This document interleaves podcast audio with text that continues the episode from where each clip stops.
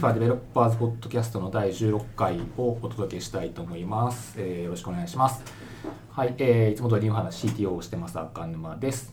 で、えー今日はデザイナー会ということで、えーまあ最多の人数になるんですけど、じゃあちょっと一人ずつですね、えー自己紹介をしてもらおうかなと思います。じゃあまずたまちゃんですね。まあ、前回も引き続きということで。はい、えー前回から引き続きまして、えー、とウェブデザイナーの陽外です。えー、とそうですね普段はサービスの管理画面のコーディングをやったり、えー、とアプリケーションの UI デザインをやったりしています。よろしくお願いします。はい、よろしくお願いします。では、ここからが新メンバーということで、じゃあ、ニュースさんはいですか。はい、じゃあ、えっと、デザイナーの三好です。えっと、基本的にはグラフィックの方をやっておりまして、まあ、チラシだったりとか、まあえーまあ、ノベルティだったり T シャツだったりとかをやっております。ウェブに関してはちょっとまだ今勉強中っていう感じなので、これからやっていきたいと思っております。えっと、あとはもともとは、えー、とビジネス側の、えー撮影管理課のところでカメラマンをやっておりました。はい、よろしくお願いします。はい、よろしくお願いします。はい、じゃあ、続いて、あ、いいですか？はい、えっ、とデザイナーの中山です。最近ではフォトの保護者リニューアルのデザインや護水のパッケージデザインをしてまし担当してました。とあとうんとま主にグラフィックデザインが得意なんですが個人としてはイラストレーターとして企業のメインビジュアルとか、えっと文房具の表紙だったりポスターだったりっていう仕事をしてます。はい。はい、よろしくお願いします。なんか収録前から比べるとだいぶ元気がない読みました感がすごい。ですねだいぶ緊張してるのかな。緊張してますね。こうあんまり喋るなんかこうビジュアルで見せることは多いんですけどこうテキストで何か言うっていうことはあまりないのでちょっと緊張します。はい、ね、ちょっとさっきまでやばそうなぐらい緊張してましたけど。はい、よろしくお願いします。じゃあ、最後、小江さん。はいいですか。えー、とデザイナーの森田浩平です。えっ、と社内に森田がもう一人いるので、あの いつも浩平さんと呼ばれてます。えっ、と主にやってる仕事はフロントエンド周りが多くて、えっ、とデザインされたものをちゃんと形にしてコードに落とし込んで開発に回すみたいなところをメインにやってて、まああとはサイトのまあどんなものを作るかとかの企画設計から入ってったりとかっていうところも携わったりしてます。そんな感じで大丈夫ですか？はい、はい、大丈夫です。はい、ありがとうございます。はい、じゃあ、えっ、と、ということで、えっ、と、ちょっといろいろと録音トラブルありましたけど。何事もなかったかのように。進めたいと思います。はい。ということで、えっと、デザイナー4人にですね、はい、来ていただいておりますけれども、はい、えっと、まあ、うちの場合は自社プロダクトの開発というところで、まあ、エンジニアたちとですね、一緒にこう、まあ、デザイナーも開発をしてもらっているというところなんですけども、まあ、自社サービスならではの、まあ、大変さだったりとかっていうところって、まあ、あるかなと思うんですよね。どうしますか？大丈夫ですか？大丈夫です。か？はい。大丈夫ですか、ちょっと何事もなかったのでちょっと進めてもらえればと思いますんで。はい。ということで、えっ、と、まあ、インハウスデザイナーというか、まあ、自社プロダクトやってるからならではの、まあ、大変さだったりとか、まあ、こういうとこいいよねみたいなとことかって、まあ、いろいろとあるかなという気はしてるんですけど、今までは、まあ、経歴的にはそれぞれこうインインハウスのデザイナーとしてやってたっていうだけではなくて結構みんな、まあ、いろんな経歴を、まあ、踏まえてきて、まあ、今インハウスのデザイナーっていう感じでやってるのかなと思うんですけど、まあ、一番ちょっとじゃあ経歴的に長いあずあずから。いきたいと思うんですけど。ちなみに今までどんな感じの経歴でしたっけ？そうですね。えっと新卒で、えっと、デザインスクールの方に入社しまして、えっと、そこでは広報企画をメインにやっていたので、えっと、パンフレットを作ったりあと取材に行ったりとかあとまあどんなイベントをしたら人が集まるかなとかいうのも考えてそのイベントに合わせてフライヤー作ったりっていうのもやっていたんですけれども、とまあ、そこで結構デザイナーを目指す生徒さんたちを見ていてちょっと自分もやっぱりそっちの道に行きたいなっていう気持ちが強くなったので、とまあ、その後ファッション系のカタログの会社に入って、えっとまあ、ファッション誌を作ったりあと構成をしたりっていうのをやっていてでその時ちょうどそこが通販でウェブサイトもやるっていうのを見ていたので、まあ、やっぱりこれからウェブかなっていうのもあってで、えっと、主人の転勤を機に退職をしてその後ウェブの勉強をしながら名古屋に行ってで、えっと、名古屋でユニファーにジョインしたっていう感じです。あの、まあ、矢ごとオフィスと言われているそうですね。まだあのアパートの一室だった頃ですよね。なんか灯油買いに来てたんでしたっけ？そうです。ね。あのもう本当に本当にアパートだったので、すごい足元寒かったりとかして、こうヒーターをトキさんかなパート買いに行ってくれたんですけど、灯油がないので灯油を買いに行ったりとかしてました。なるほど。まあアットホームな感じというかねそうですね。アットホームでした、ね。よく言えばアットホームよく言えばアットホームでしたね。まあ今の規模からはねちょっと考えられない感じですけどね考えられないです。ねまあこう今の開発チームの中で一番もうわざわざフル株ですもんね気づいてみればそうまあ、でもその間にあの産休育休も取らせてもらったのでね実際の年数でいうともしかしたら他の方の方が、うんあの長いもう長いんじゃないかなとは思います。またね一番古い時代を知っているという点ではね あとは保育士の資格もね そうですね。はい、あのまあ大学時代児童教育学部だったので、えっと保育園と幼稚園の免許を持ってまして、えっと教育実習にも何度も行ってました。で、でも大学時代にまあ保育の勉強しながら、まあデザインはずっと興味があったので、ダブルスクールであのデザインの学校も通ってました。やっぱりその実際の保育の現場を知ってるかどうかっていうのは、まあ、すごくやっぱり役に立ってると思うんですけど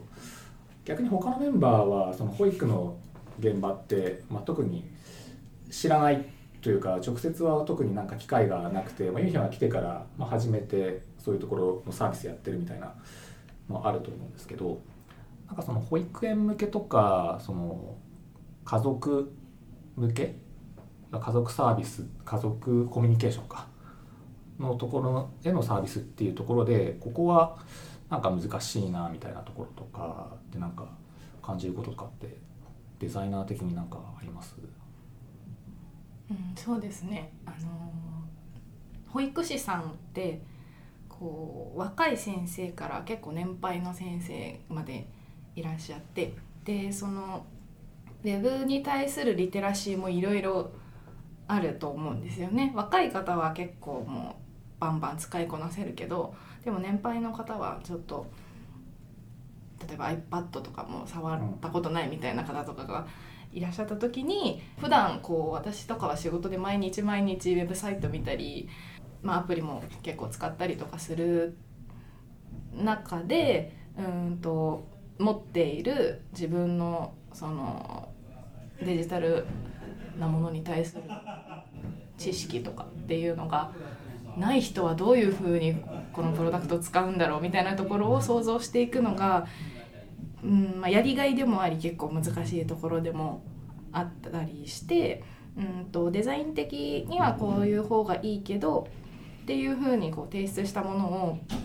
こうビジネスサイドとか、えー、と CS オペレーションの方とかから「いやこれはちょっと年配の先生は使えないね」みたいな感じで、あの戻されたりっていうことがあるので、まあ、そこが、うん、これから、まあ、もし可能だったらそうですね現場に入らせてもらうとかっていうことをしながらやっていけたらなとは思います。そうですね、まあ、デザイナー的なこだわりからするとこうしたいんだけど、でもそれだと現場じゃちょっと受け入れてもらえないとかっていうのは、まあ、どうしてもやっぱりこう一般的なサービスと比べると多いのかなっていうイメージは確かにありますよね。うんはい。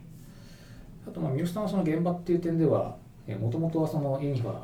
ではそのカメラマンのところから入ってもらってっていうところがあったと思うんですけど、はい。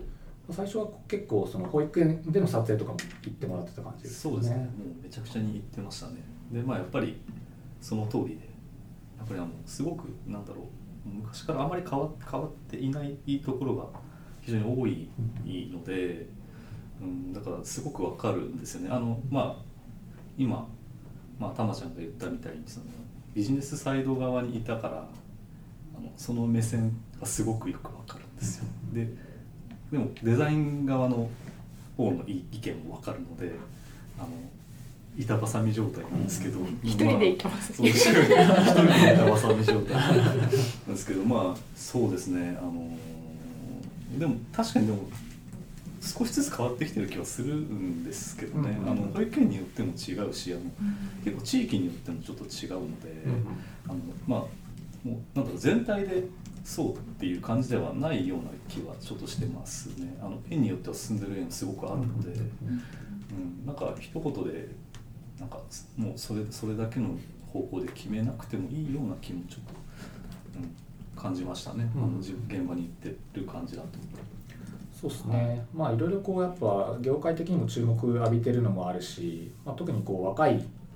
保育士園長先生とかが始めてるような園だと結構積極的にそういうシステムだったりとか導入してるケースもあると思うんで、まあ、そうなるとこう今までのオーソドックスな形と比べて意外と受け入れてもらえたりとかっていうところはあるのかもしれないですよね。確かに。その三好さん自身はこうもともとその、まあ、カメラのところを、プロとして写真をプロとしてやられている中で、まあ、今年の2月からはい。デザインの方に移籍してもらってって感じだと思うんですけど、はい。その辺は実際にこうデザイナーとしての仕事の方はどうですか？その、まあ、ここがこうイメージしてたのと違ったなみたいな難しいなみたいなとことかありました？そうですね、まあ、僕が入った時ってまだなんだろう、まあ、基本はもう本当中山さんがほぼ一人でずっとやってた時だったのでそうですね。なんかデザインの仕事云々の前にあのやることが非常に多いっていうイメージです、で本当デザインだけデザインチームだけども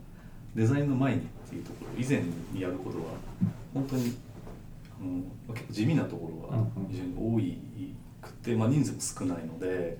うん、やっぱり作業量がすごいなって純粋に。デザインがどうこう以前のところで最初、うん大変だなと思いましたね。そうですね、はい。まあ、今でこそねあのデザイナー4人いますけど、ん。ちょっと前までは ねなんかほぼ一人でかなりの ことやってた感じありましたもんね、まあ、そこから比べるとねだいぶチームでやれるようになってきたかなっていうのはすごくいいかなと思いますよねなんか浩平さんから見てなんかこの保育園向けにサービス提供しているプロダクトっていうのはこうなんかこの辺がうん。見ててよあの大変そうなとことか良さそうなこととかってなんかありました？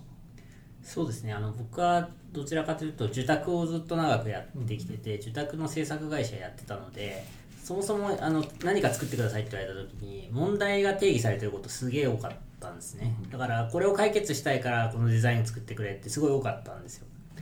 ですけどやっぱりインハウスでやって、えっと僕はユニファの前にもう一社事業会社でインハウスやってたんですけどえっとすでにその問題にすら気がついてないっていう場合がすごく多くて、まあ、こちらでこうその問題定義をしながらこう提案してサービスを使っていただくっていうことになるのでその圧倒的に使いやすいっていうのを目指さなきゃいけないなっていうところに難しさ感じてて例えばですけどみんな携帯電話僕もそうだったんですけど携帯にカメラがついてテレビが見れてもうこれ以上進化しないだろうって思ってたらスマートフォンが出て一気にみんなそっちに流れていってで僕もずっとフラッシュをやってたので、はい。フラッシュでサイトを作ってたんでもうこれを極めたら一生食いっぱぐれないぜなんて思ってたら、あっという間になくなって、うん。で時代ってやっぱこう変わっていく流れの中にこうなんとかこう園とか施設とかっていうところ今ちょっとまだ少しあその IT を導入できていないようなところにもしっかり導入してもらいやすいようにデザインをなんとかこう寄り添っていかなきゃなみたいなことを考えながらやってるので、まあ、そういったところに難しさとなんか面白さを感じてるなっていう感じですかね。うん、そうですね、まあ、本当、まあ、日々いろんなものが出てくる中でそれをこうどうやキャどうやってキャッチアップして実際デザインに生かしていくかプロダクトに生かしていくかっていうのはこれ覚えたらもう OK っていうないっすもんね、どんどん新しいの出てきちゃうんでね。確かに。まあ、とはその、まあ、自社プロダクトっていう点でいくと、まあ、エンジニアと一緒に仕事をしていくっていう点でも、まあ、技術的な要素も、ま、結構左右される部分とかってあると思うんですけど、まあ、そのエンジニアと一緒にプロダクト作っていくっていう点でも多分、小江さんは前職以前でもあったのかなと思うんですけど、まあ、他の3人はあんまりやってないところからまあ、たまちゃんちょっとやってたところはあると思うんですけど、まあ、がっつりはユニファ来てからっていうことだと思いますし、まあ、その辺をやっていく上でこうこの辺がまあ難しいなって感じたとことか逆にこうこういうところがエンジニアと一緒に仕事やれて、まあ、プロダクト作っていく上でいいとこだなみたいなところとかって何かありました？見合わせてますけど。じゃあじゃあ私がしゃべなんか毎回喋らされてるいえいえ。そうですね。私は前職とか、まあ、前々職でもあのそうですね。ウェブサイトを作る時にフロントエンドエンジニアさんサーバーサイトエンジニアさんとかと、まあ、ちょっとやり取りすることはあってうんと、まあ、HTML とかでこう自分がコーディングしたものをエンジニアさんに渡してプログラム入れてもらうみたいなことは多少はやっていたんですけど、えーとまあ、ユニファーはあに入ってからすごいあの変わったなというかって思ったのは今あのアジャイルを開発の,、あの取り組みでやっていてえっ、ー、とあのそうですねチーム内に、えーと、いるなんていうんですか職種が、えーと、ディレクターとエンジニアとあと QA とデザイナーとあとまあビジネスサイドのプロダクトオーナーみたいなが集まって1個のチームを作ってるっていうところでそれが私はあのすごく今やりやすさを感じていて。わ、かるあ のなんか困った時に相談する人がたくさんいるっていうのがすごく心強いなと思っていてそれはそのユニファに集まってきてるあのシステムチームのメンバー自身もそうだしそのそれぞれの役割的にもそうなんですけど例えばデザインで困った時にデザインチームに持ってきて相談することもできるしプロジェクトのメンバー例えばディレクターとかエンジニアとかにこれは実装しやすいのかどうかみたいなことをあの聞きに行けるで聞いたらみんな快く答えてくれるみたいなところがすごくデザイナーとしては助かっている部分でありがたいなと思います。なるほどじゃあそれにこう分かると言っていたズアズも。あの結構かなりいい環境に、うんうん、あので作業作業というかデザインさせてもらってるなっていうのは思っていて、あの本当にこんなに人が増えるちょっと前まではじゃあこう要件定義からとかこうビジネスサイドに何か聞きに行くところからっていうのをこうデザイナーがこう全て関わっていかないと大変だっていう時があったんですけど今ってそのちゃんとプロダクトのオーナーがいてディレクターがちゃんとこうスケジュールとかも管理してくれて、あのミーティングとかもしっかりやってくれてでさらにこうエンジニアさんも何かあった時にこう聞いたら本当にすぐ答えてくれたりとかもうここはもうエンジニアさんの領域でお任せしてもいいなってあのたもう任せちゃえるところっていうのもあったりだとかあと私は個人的にやっぱり QA がかなりあの助けてもらってるなっていうのがあって、えっと、他の会社とかだと結構最終項まで考慮まで全部デザイナーが見ないといけない時もあるんですけど結構 QA がかなり的確に指摘してくれるのでなんか本当にあの頼っているというか、心をこう支えてもらっているっていうのはあるなとですね。まあ本当一通りこう全部社内に、うん、あの揃ってるっていうのはいいですよね。まあそれこそねあの私も入社した時は全然開発チームなんてなかったというか ちゃんとした体制はない中だったんでこうなんかみんなそれぞれ自分でやんなきゃいけないみたいなところはありましたけど、まあ、だいぶメンバーも揃ってきたっていうのはやっぱりだいぶチームとしてできてきた感がありますよね。なんかこうそれぞれの職種がこう結構信用しているというか信頼してるっていうのはすごく感じるので、うん、本当にもうそこは専門に任せれるって託せるっていうのもありがたいなと思ってます。うん、そうですね。確かに。まあ、よくあのあのそのチームのメンバーのそのスキルセットが高いですよね。やっぱなんかそれぞれのチームで。なんか例えばですけどなんかこうエンジニアに聞きに行った時にそれをさらに上級エンジニアに聞きに行くみたいなことあんまなくてその人が全て答えられるとか、なんかインフラチームもそうですし QA もそうですしなんかそれぞれがみんな結構独立になんでしょうね自分の判断とか裁量を持っていてそれがすごくこう円滑にみんな回ってるなっていうのをすごく感じましたね。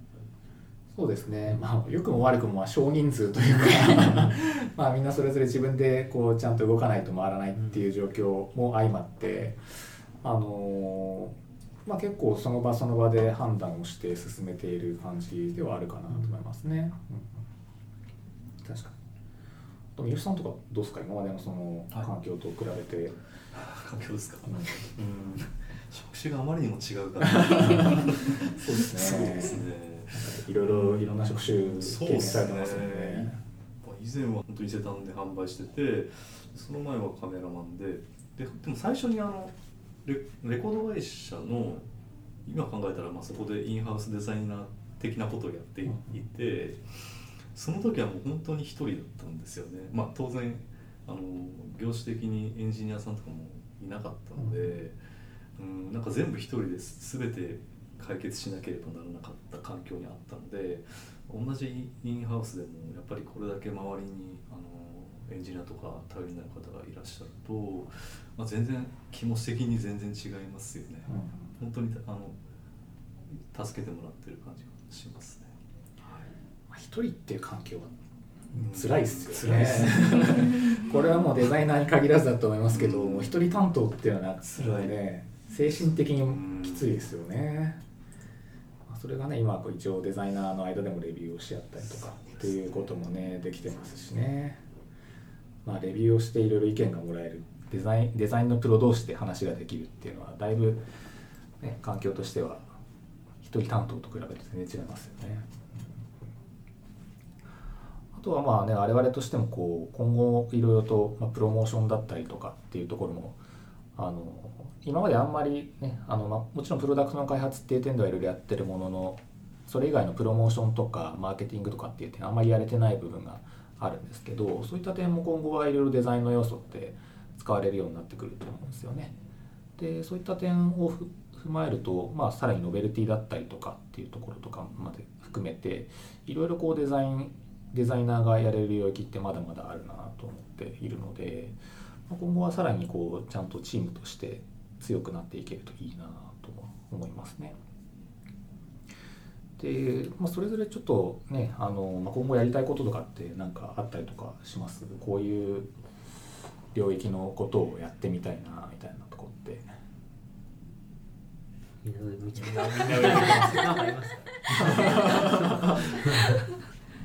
意外といろいろやらせてもらってるっていうか、あの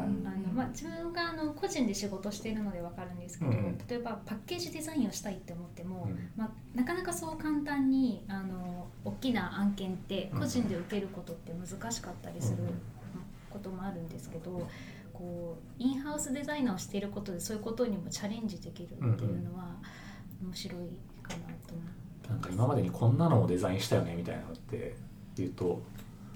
まあ、普通のウェブとかチラシとかパンフだけじゃなくてこんなものを作ったよねみたいなので言うと何がありますっけ？ですか最近だとお箸のノベルティのデザインドイツに持っていくものですね。ありましたね。やっぱりあとパッケージデザインとかは、もう本当に箱の展開図から考えたのでどういうどういう箱の開け方だったらあのロジさんが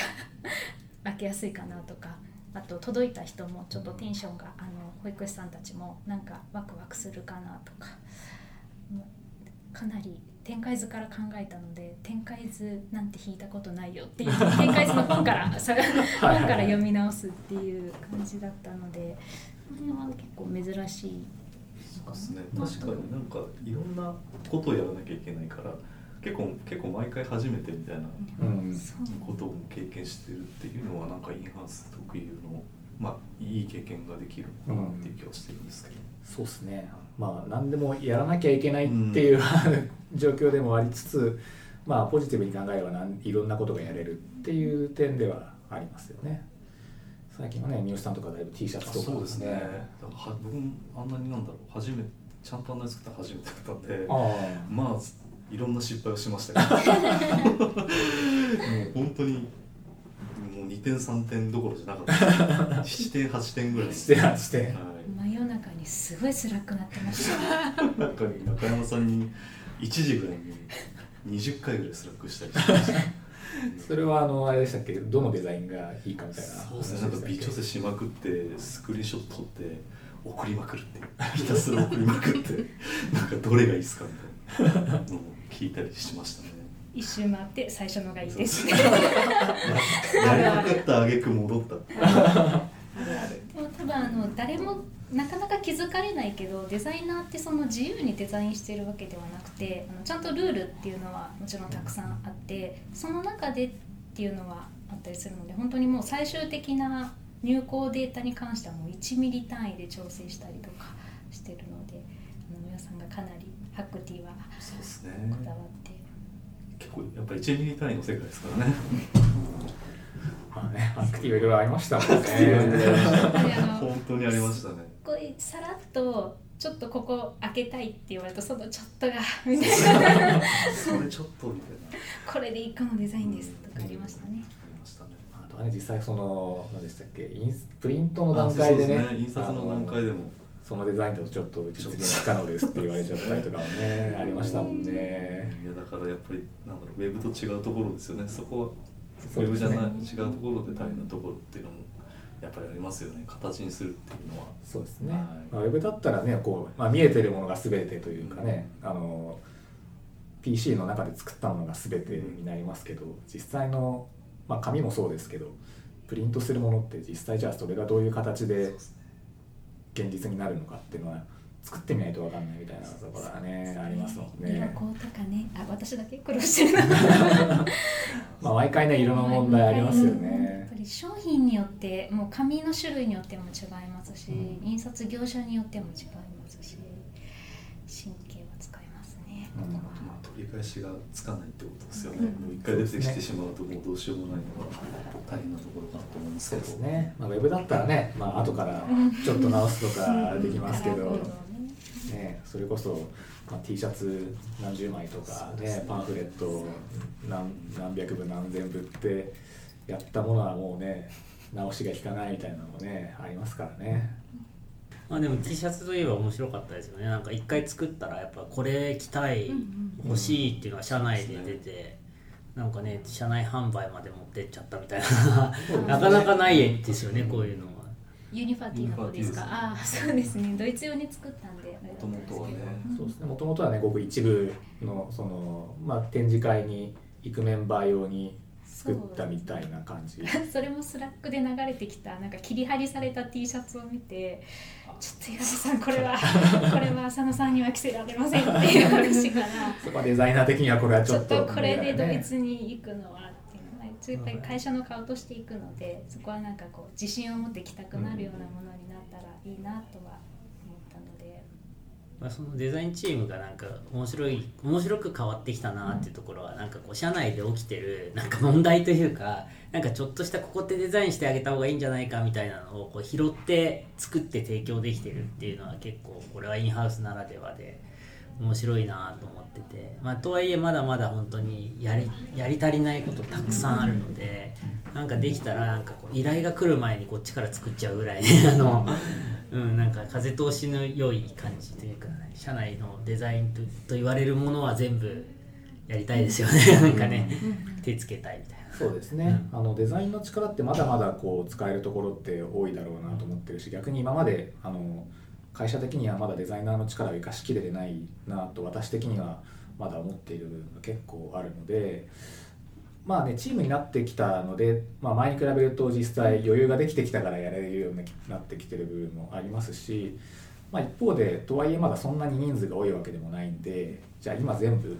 ねこうデザイン関係のもの全部社内でやれるかっていうと、まあ、まだまだそうでもないんでそこは、まあ、ある程度ちょっと優先順位はどうしても必要になるとは思うんですけどでもねもっといろいろとやれると思うし会社的にももっとデザインの力を生かしていくべきだと私は思ってるんでもっとねこう活躍の場を広げたいなと思ってるんで、まあ、ちょっといろいろとねあの無茶ぶりが時々 来たりはするんですけど、はい、ちょっとねその辺もポジティブに捉えてやっていただけるといいかなと思いますね。はい。じゃあえっ、とまあ時間的にはそれなりにもう喋ってきた感もあるんですけどなんかあとデザイナー的にはここをちょっと言っときたいみたいなとこってなんかあります？い 言っときたいことではないんですがあの、まあ、できればそのせっかくインハウスデザイナーはしているのでそのスタッフとかそのユニファに関わる人がこう自慢したくなるようなものとか、まあ、さっき言ったツールとかもそうなんですけどなん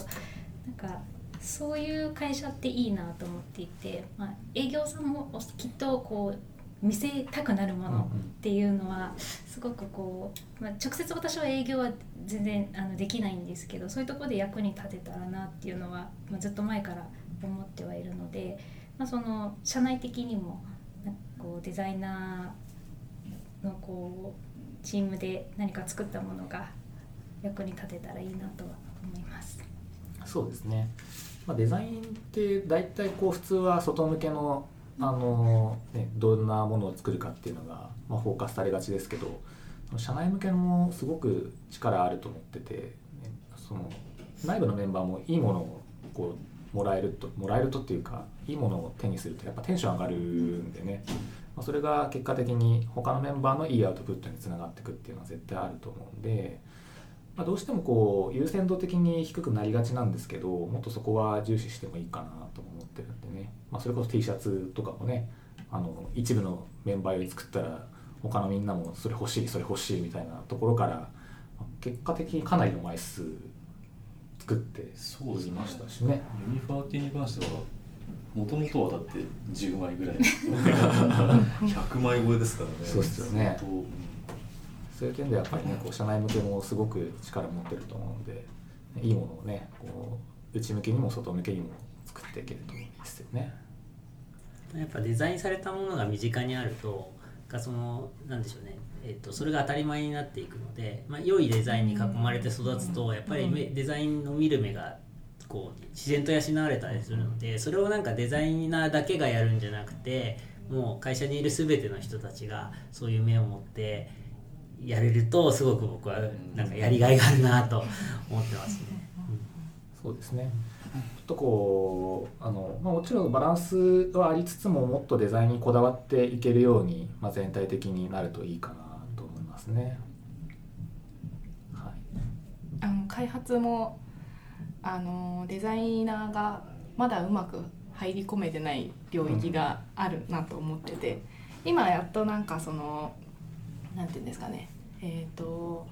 エンジニアさんとかディレクターさんとかとこう結構密にコミュニケーションができるようにようやくなってきたところなのかなと思っててデザインチーム的には。なのでこれからプロダクトのその、まあ、改善とか運用とかあとはまリニューアルとかもあると思うんですけどみたいなところをもっともっとこうデザインチームとしてこう力を発揮できたらいいなっていうふうに思ってます。そうですね、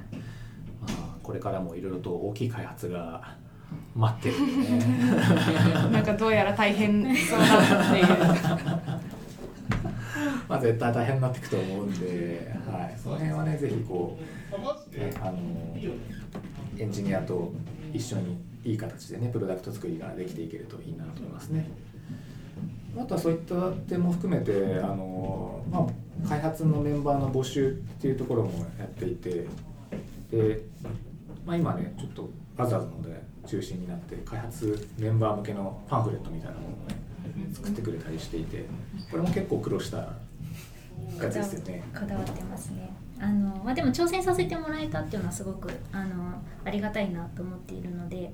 まあこれも採用に役立てられたらなとはい、声が小さい。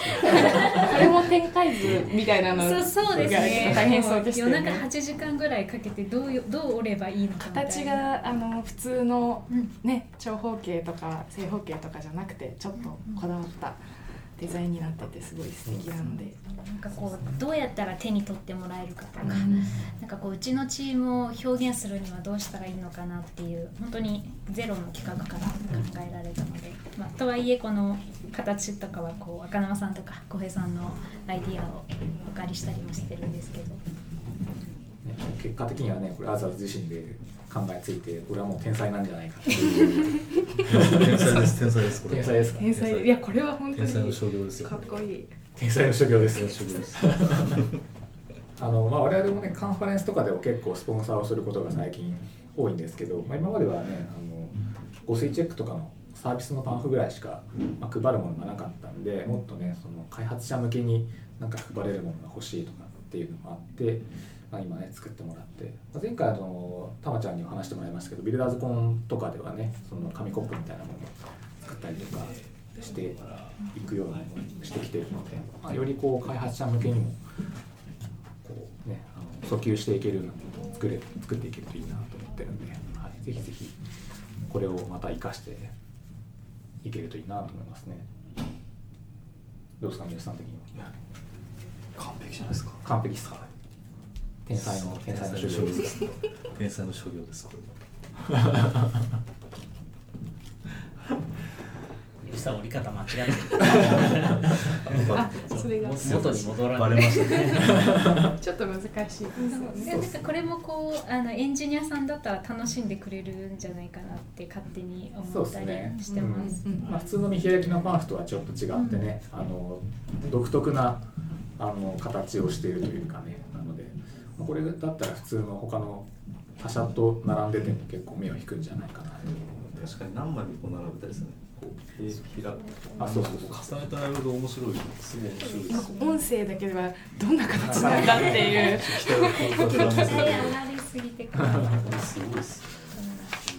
うんうんうんうんねこれ実際まあものができたらちょっとまたね画像のリンクとかも、あのショーノートに貼っておきたい。なと思うので、はいね、いい感じになりましたので、はい、ちょっと完成を楽しみに待ちたいと思います。R&D チームにはこれ立体になるんですかって言われてちょっと辛かった。そこまでは。さすが R&D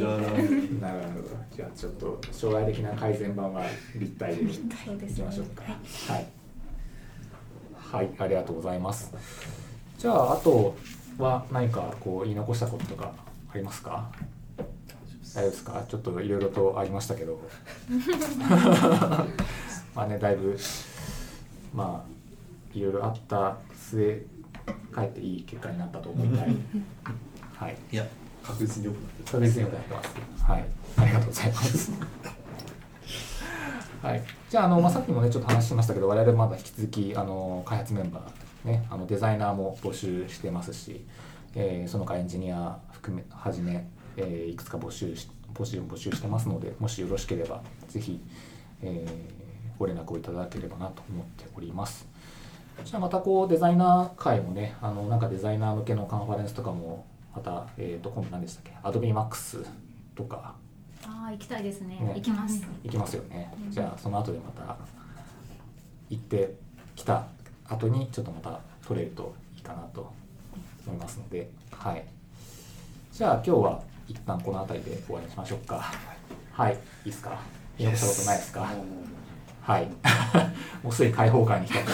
ま すはい。じゃあどうもありがとうございました。ありがとうございました。